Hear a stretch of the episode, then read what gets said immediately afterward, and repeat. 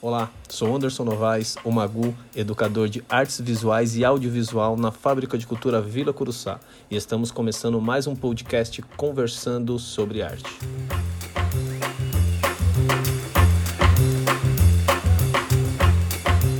E mais uma vez, histórias contadas pelos aprendizes que hoje são artistas, que tiveram caminhos aí que se cruzaram na Fábrica de Cultura. Hoje eu tenho o prazer de conversar com um morador de Guaianazes que eu conheci na Fábrica de Cultura Vila Curuçá, que se tornou um amigo pós-fábrica e até no processo da fábrica também. Hoje ele trabalha com audiovisual, continua seguindo aí o, o seu trabalho com audiovisual. É, tem um trabalho autoral. O nome dele é Maurício Aguiar. Maurício, queria que você falasse um pouco sobre você. Seja bem-vindo aí ao podcast. Opa, obrigado. Como você disse antes aí, sou Maurício, Maurício Aguiar, sou do bairro de Guaianazes, tenho uma trajetória aí não tão, curta, não tão longa no audiovisual, mas que consegui viver, aprender muitas coisas.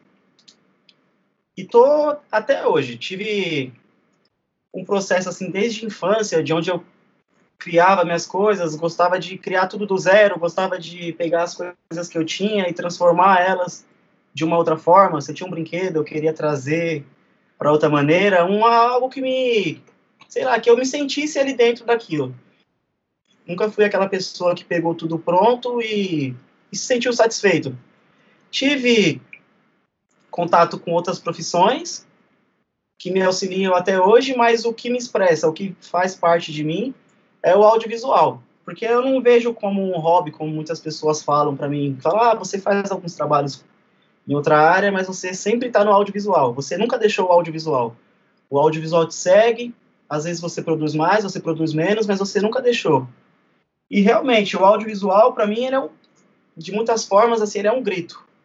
Não é algo que eu vejo para ser bonito. Por mais que tenha a parte estética, é um grito para mim. É ali que eu consigo mostrar muitas coisas que às vezes eu não consigo falar, mas eu consigo transformar em imagem, transformar em cores, transformar em áudio e aquilo mostra muito da minha pessoa, traços de mim, coisas que eu tento buscar, que eu tento alcançar, as pessoas que eu direciono, as pessoas que eu também não direciono e acabo emocionando às vezes. Isso é um pouco da minha trajetória. Eu consegui.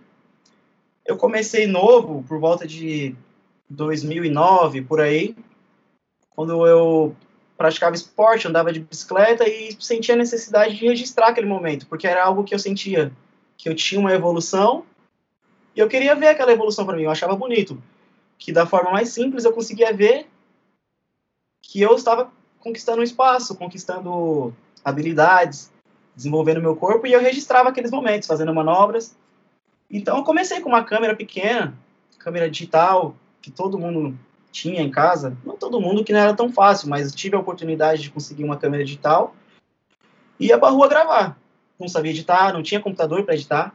O máximo que, que tinha era alguém que tinha um computador com internet próximo ali, e a gente ia lá tentar baixar uma música, baixar um áudio, ver talvez um vídeo gringo de pessoas fazendo algo que pra gente era impossível. E com o tempo, eu fui buscar buscar, busquei conhecer mais sobre a própria informática para saber trabalhar com computador, que era algo muito distante para mim. Tive, anterior a isso, tive contato com fotografia analógica, mas coisas em casa. Fotografia instantânea, Polaroid, fotografia com película, mas nada que fosse algo que eu soubesse o que realmente estava falando. Expressava de alguma forma, mas não ainda não tinha muita noção do, do que aquilo representava para mim fui buscar, fui atrás de um curso, através da escola Obra Social Dom Bosco, ou só Dom Bosco, como muitos conhecem. Conheci um profissional muito importante para mim, que é o Maurício Moraes, que foi a primeira pessoa que falou para mim, falou, olha, você chegou aqui, você não conhecia nada. Ele pegou e colocou um Final Cut na minha mão. Eu não sabia o que era um Final Cut. Eu olhei e fiquei com medo, porque aquele computador que colocaram na minha mão, um iMac gigante, parecia uma nave, eu falei, eu não sei mexer, eu tenho medo de quebrar. Ele falou, não, aqui acontece isso, essa ferramenta serve para isso. E eu fui perdendo medo. Fui, comecei, comecei a produzir, comecei a, a entender que antes da gente produzir um material, a gente precisa planejar, a gente tem que ter uma ideia, muitas vezes envolve sentimento, às vezes é algo mais técnico, mas tudo que forma um conjunto. E comecei, desde aí, comecei a, a trabalhar com isso, não vinha, não via de forma profissional, era mais a alegria, a emoção de, de finalizar, de, de ver um filme sendo produzido pelas minhas mãos, era algo que me, me prendia, me deixava assim, me levava para um outro estado, eu ficava bem assim, eu viajava naquilo de ver como que eu conseguia transformar um momento simples, que era normal da minha vida, em algo muito bom, muito assim, me realizava, saber que eu ia colocar aquilo para o mundo, que as pessoas iam assistir, ou quando era para mim também, de eu ver a minha própria evolu evolução em coisas que eu gostava de fazer e me sentia bem. Comecei com isso, com isso não, né? Comecei com audiovisual, aí chegou uma hora que eu não conseguia ver como como uma profissão, conseguir precificar algo que envolvia muita emoção para mim. Então não era fácil eu conseguir chegar numa pessoa que às vezes não compreendia o trabalho que eu fazia, que sempre tinha uma expressão artística no que eu queria fazer, tinha um motivo. Não era só ter uma iluminação bonita, um enquadramento legal e fazer coisas que eu não não me sentia ali só pelo dinheiro. Então eu estudei elétrica, eletrotécnica, passei por mecatrônica, estudei muitas escolas conhecidas aí, mas aquilo nunca me deixava feliz, sempre faltava um pedaço de mim. Eu entrava em um curso, em uma coisa, pensando em sair, porque aquilo não era extremamente técnico, todas as pessoas ali tinham que pensar da mesma forma, e se você pensasse de uma forma um pouco diferente, você não poderia, você não podia criar. Era um tratamento meio de máquina, então eu tive muita dificuldade entre conseguir trabalhar nesse caso, com uma profissão muito técnica, extremamente técnica, que não envolvia emoção nenhuma, e conseguir voltar e não me sentir culpado por estar voltando para algo que eu gosto e que eu sentia justo eu fazer aquilo, sentia honesto comigo mesmo, não estava fazendo só pelo dinheiro, que era muito importante, é importante pela estrutura do dinheiro, e eu consegui voltar. Foi então que eu conheci a, o projeto Fábrica de Cultura, até então quando eu dançava, treinava, me aventurava pelo mundo do breaking. E fui na fábrica, conheci o prédio, mas até então não tinha ideia que ali existiam os ateliês, não tinha ideia do que era. Fui ali com algumas pessoas e depois de algum tempo eu voltei novamente para a fábrica e conheci. Conheci o Magu, que foi uma referência importante para eu entender que aquilo que eu fazia tinha um nome, aquilo que eu criava tinha um significado e que aquilo realmente existia. Porque para mim era, uma, era, uma, era um tanto de uma viagem do meu infantil que foi precoce pra caramba a chegada assim do, de um pensamento mais adulto em mim. E eu consegui entender que aquilo que eu fazia já quando eu era muito pequeno tinha um significado, tinha um porquê de eu fazer aquilo, tinha uma expressão, como eu disse, era um grito para mim já. Então eu entrei para o ateliê de multimeios,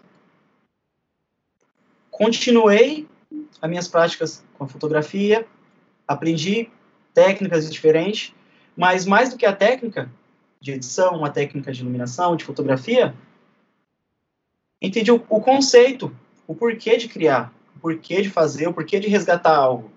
Não só fazer porque é bonito, porque está na moda, porque é legal. Sim, é legal. É legal, a gente se sente bem, a gente faz, a gente se envolve. Mas aprendi o porquê de fazer aquilo. Com isso, eu fui e conheci outra pessoa também, que é o Alexandre Zulu. Muitas pessoas conhecem, outras nem tanto, que é iluminador cênico, muito conhecido no teatro, e foi uma pessoa assim que abriu muitos outros horizontes para mim, tanto na questão de entender, a planejar como uma história acontece e tudo, entender a própria iluminação, aprender que que ela mostra sentimento, que ela expressa muitas coisas.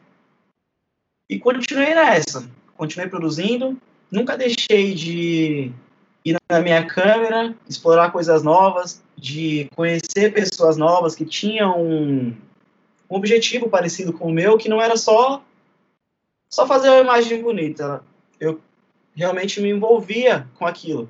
Muitas vezes não foi fácil me envolver tanto com o projeto de uma pessoa que muitas vezes eu entrei para fazer um videoclipe e aquela, aquele videoclipe, aquela música, aquela produção era a música da vida da pessoa. Então eu entrava e me envolvia muito. Às vezes não me envolvia tanto porque eu não conseguia sentir profundidade, outra vez não, não compreendia o que estava acontecendo. Isso me chateava, me deixava triste.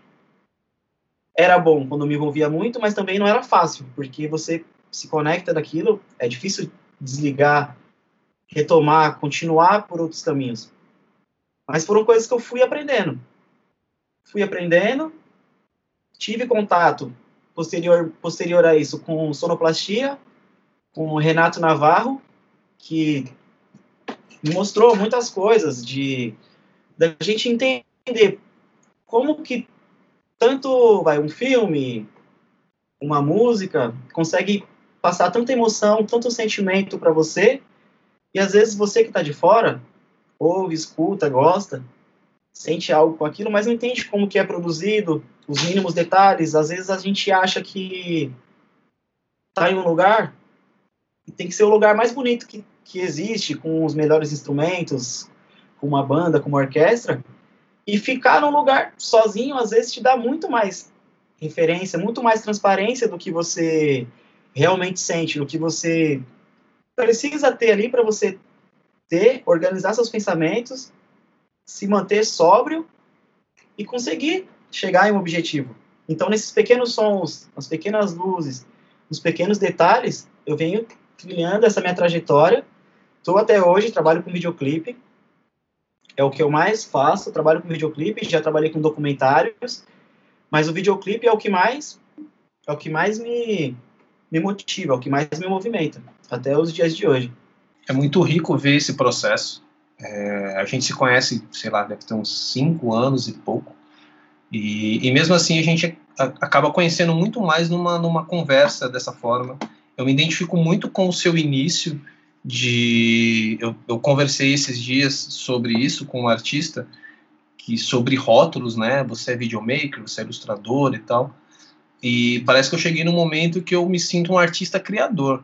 Então eu posso ali brincar com audiovisual, eu posso brincar com, com grafite, eu posso fazer a fotografia, a animação, enfim. Eu acho que nada, nada limita, né? Se limita demais não é arte. Então a arte não é limitadora, a arte ela é transformadora realmente. Você já era um artista criador sem mesmo saber o que, que era arte, mas você já praticava a arte de forma intuitiva. Você carrega isso até hoje, seja na produção de um videoclipe, seja na, na numa fotografia, seja no lado musical, que você também tem um lado musical bem apurado. A gente já conversou muito sobre música e o quanto a música é importante. É, você é um cara que, se, que você vai de cabeça, você entra ali no videoclipe, e eu acho que isso na arte é primordial ter.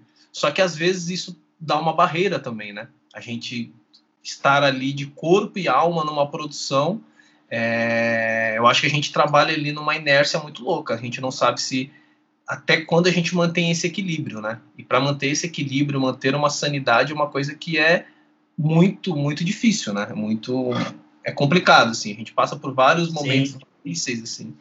E, e além de tudo, quando a gente trabalha, quando a gente se reconhece como um artista ou sei lá o que, um profissional, que eu acho que é um termo ainda meio que tem que ser é bem relativo, né, esse termo profissional, mas quando você assume um trabalho que aquilo é, gera uma renda que o artista, o músico, te pagou e às vezes aquela música é a música da vida dele, às vezes ele não quer saber das suas barreiras e dos seus processos psicológicos, ele não quer saber de toda a sua trajetória, ele simplesmente quer o trabalho no prazo e acabou. É o certo? É o certo, né? Mas antes da máquina que a gente está se comunicando aqui agora, que são dois computadores, existe um ser humano que está atrás dele. Então isso é, é muito difícil, assim. Então, por muitas vezes eu tive vontade de largar o audiovisual exatamente por isso. É, eu queria saber de você, queria não, eu quero, é, sobre nesse seu processo criativo, quando você se reconheceu como artista, se você se reconhece, né, como artista, porque também isso pode ser apenas um, um rótulo para você, mas quando você se reconheceu como artista, como videomaker, editor, nesse processo, você enfrentou muito essa barreira de ter a parte, eu preciso entregar o trabalho no prazo, mas eu sou um ser humano que enfrenta diversas dificuldades diárias?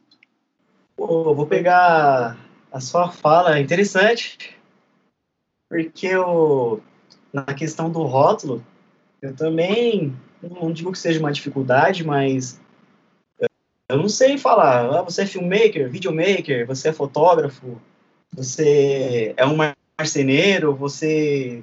Sabe, eu não sei. Eu crio e muitas vezes eu não penso no que eu vou criar. Mas eu, eu, eu tenho que criar. Eu tenho que criar, eu tenho que fazer. E se alguém chegar para mim e perguntar o que você está fazendo, eu estou fazendo. E o mais mas você vai fazer o quê? E o mais, desculpa de, de, de, cortar, mas é que a conversa que agora a gente está mesmo. E o mais louco é que isso não é uma loucura, uma competição, né? Isso não é porque ah, eu tenho que fazer porque o outro fez, eu tenho que fazer porque eu vi um vídeo do outro fazendo, eu tenho que ser melhor. Mas é uma inquietude sua, né? Sim, com certeza, total. Porque eu estou criando e eu não consigo explicar o que eu estou criando. Mas quando eu chego no resultado e eu sei que eu criei por, sem ninguém me mandar fazer aquilo, sem ter um prazo, e aconteceu relativamente rápido, e eu consegui demonstrar algo com aquilo sem precisar falar, é muito doido. Porque se eu pensar, eu falo, por onde eu comecei? Onde é o fim? Porque não está acabado, nunca está acabado. Nunca terminei. Mas é algo que representa. Tá, tá ali. Ele vai passar um tempo ali e talvez daqui a um tempo eu volte a mexer nele. Ou continuar com aquela obra, com aquela com aquele objeto que não é só um objeto. Mas às vezes não, ele está ali da forma mais rústica, mais como a gente pode dizer, mais, não é rústica, mais menos fina, menos tratada possível. Que o fino e o tratado é relativo para mim também, mas ele está ali, representa algo para mim. Então, é difícil para mim também essa parte do rótulo. Tanto do, de eu chegar no lugar e falar, eu sou um profissional de tal área, eu faço esse produto, esse material, e eu ganho tanto por ele. É muito difícil. É, também envolve a questão de, no audiovisual, de um... A pessoa precisa de um material audiovisual e ela já deu início, já começou, já iniciou as gravações, as captações, e ela chega em você e fala: ah, eu preciso só da sua edição. É muito difícil chegar ali e fazer só a edição, porque você não entende o que aconteceu, de onde surgiu, quem são as pessoas, e é difícil você chegar ali e colocar sua identidade, porque quando criamos algo, não é algo baseado no último tutorial das últimas cores, das dos últimos tratamentos que estão em alta. É muito além, muito, muito além e muito anterior a, a, isso. Não é a câmera de cinema e não é a TechPix. TechPix brincando porque eu nunca vi. Mas não é a câmera de cinema ou a TechPix que vai dizer que bom e o ruim também, não sei, não sei falar desse bom e ruim. Mas não é o equipamento em si que vai falar que o que você fez é válido ou não. Então é muito muito doido chegar e conseguir precificar algo que para você você não está desde o início e mesmo quando você está desde o início envolvido naquele processo. São giros são giros esses giros são muito fortes. E você percebe você está no centro ali enraizado que a cada giro desse muitas pessoas vão elas vão embora. Vão voando vão embora aí você fala nossa mas cadê a pessoa? Você não eu, a gente já, a gente, eu falo por mim, pela a experiência que a gente teve, já não se apegar mais tanto às pessoas que vão chegando com milhares de ideias, ideias fabulosas e ideias, sabe, que vão revolucionar tudo que a gente está fazendo de uma forma muito rápida, como se fosse uma explosão. A gente já vai por um caminho mais, de, de, diria que tímido. Vai vendo, vai vivendo, vai entendendo, vendo o que é possível, o que não é possível, fazendo o impossível com um pouco a gente tem, porque se comparado ao, ao que muitas pessoas têm fora, a gente não, a gente está muito, a gente é muito simples, a gente tem poucas coisas e coisas simples e pessoas que têm muitas coisas às vezes também não chegam em resultados que eu não, não eu na verdade eu não compreendo se ela não chegou no resultado por algum motivo de bloqueio dela ou se realmente ela não tinha onde chegar. ela só foi. Muitas das vezes eu vejo que pessoas chegam, mesmo sem saber para onde estão indo, porque para quem está perdido, qualquer caminho serve. Então, quando a gente busca produzir, criar algo, ter um começo, vivenciar, e meio, mesmo que no final não seja tudo que as pessoas esperam de lindo, maravilhoso, aquele brilho embrulhado num laço, para a gente é muito válido, porque expressa algo importante, tem o valor da vivência, tem a, a amizade, o respeito, e é dessa forma. Talvez seja um pouco, um pouco de dificuldade, que é algo que já seja mais, mais fácil de superar hoje em dia, tanto na questão de ter bloqueios, de ter que entregar no prazo, sendo que você vai levar muito tempo para fazer aquilo de uma forma que tenha, tenha vida. Não só pela técnica, falar, eu vou fazer esses traços, eu vou fazer minha animação toda presetada, toda pronta e não sei, não sei se funciona no final. Acho que a, a sensação é um pouco assim, não de vergonha por ter usado algo pronto, mas é algo que não é seu.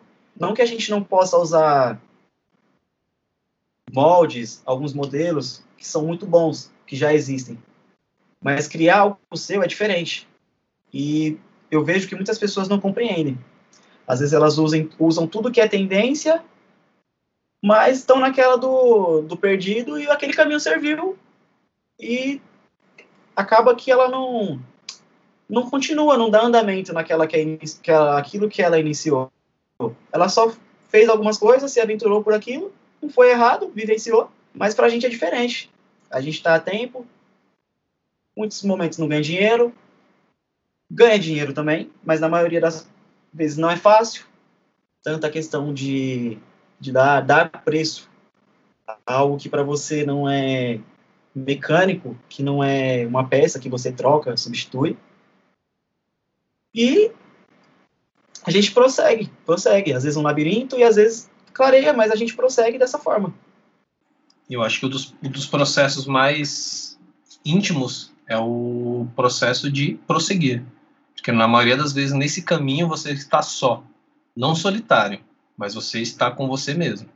Sabe, é no momento de talvez de uma plenitude assim, de você cada vez mais se você se conhecer. Então esse caminho, por mais que você ache que você está só, você está se conhecendo pelo jeito que você falou de pessoas vão e vêm, é, acontece muito, né, de, de, das pessoas que se vislumbram por tais coisas ou se vislumbram por algo maquiado que seja bonito, principalmente no que é visual, né? Então tem muita coisa ali por trás, né? Tem muita coisa assim por trás, né? É tipo aquela madeira podre que passa um verniz bonito, né? O que, que tem por, por trás desse verniz aí, né? É muita coisa. Mas ó, eu vou te convidar para uma outra coisa agora nós chegamos no limite do nosso tempo aqui do podcast. E eu acho que ainda tem muita coisa para a gente conversar. É, eu queria, eu quero, fazer uma segunda parte contigo. Então, a gente, eu vou, eu vou encerrar essa primeira, esse primeiro podcast, fazer uma primeira parte e fazer ele em dois capítulos. Tranquilo? Ok, certo, aceito. Então, beleza. Vamos, então, vou encerrar esse primeiro é, tivemos a primeira parte agora com Maurício Aguiar. Esse foi o podcast conversando sobre arte. Eu sou o Anderson Novaes, o Magu, educador da Fábrica de Cultura Vila Curuçá de Artes Visuais e Audiovisual. Continuem ouvindo, que na sequência teremos a parte 2.